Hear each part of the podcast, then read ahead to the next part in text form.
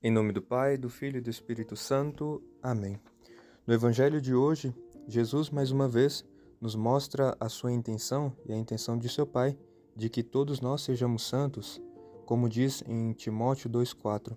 Ele quer que todos sejam salvos e cheguem ao conhecimento da verdade.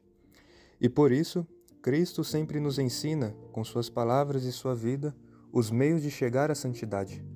E neste Evangelho, ele nos mostra mais algumas dicas, nos dá mais algumas dicas que nos ajudarão a chegar à santidade, alcançar a santidade e assim, consequentemente, o céu, a eternidade.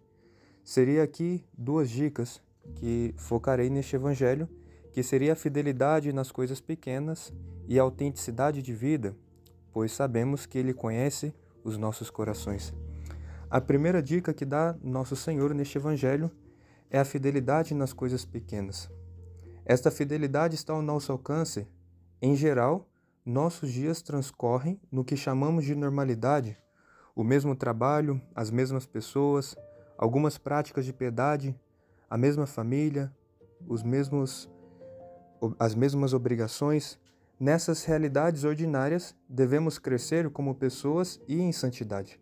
Devemos buscar cada dia realizar essas obras diárias com mais amor, com maior pureza e perfeição.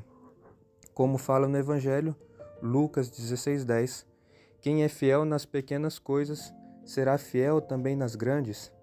É preciso fazer as coisas pequenas com perfeição, com desejo de agradar a Deus, nosso Pai. Fazê-las com amor tem muito maior valor e prepara-nos para sermos fiéis nas coisas grandes e de modo especial nos prepara para alcançarmos o maior bem que devemos desejar, que é a eternidade, o céu, que é o maior objetivo de nossos trabalhos nesta terra.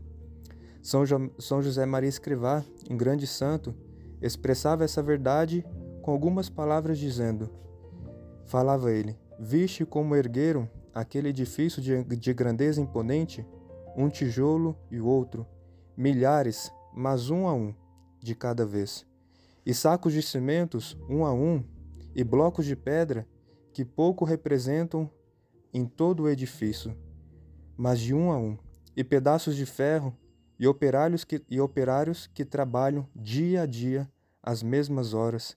Vistes como levantaram aquele edifício de grandeza imponente, à força de pequenas coisas.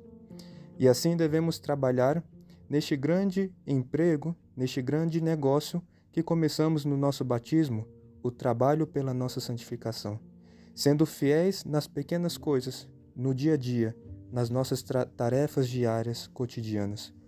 Outro ensinamento que Cristo nos dá neste Evangelho é a autenticidade de vida, pois Deus conhece nossos corações.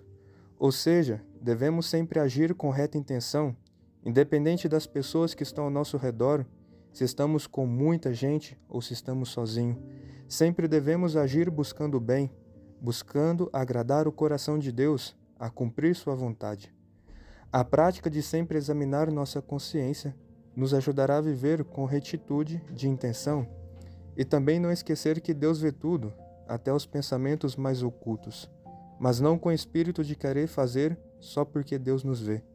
Mas o importante é buscar agradar em todo momento a Deus, nosso Pai, a quem servimos com amor sabendo que ninguém pode servir a dois senhores, como diz o Evangelho, pois vai odiar a um e amar o outro, ou se apegar a um e desprezar ao outro. Que não, que não nos aconteça, no dia do nosso juízo final, escutar as mesmas palavras que Cristo disse aos fariseus neste Evangelho.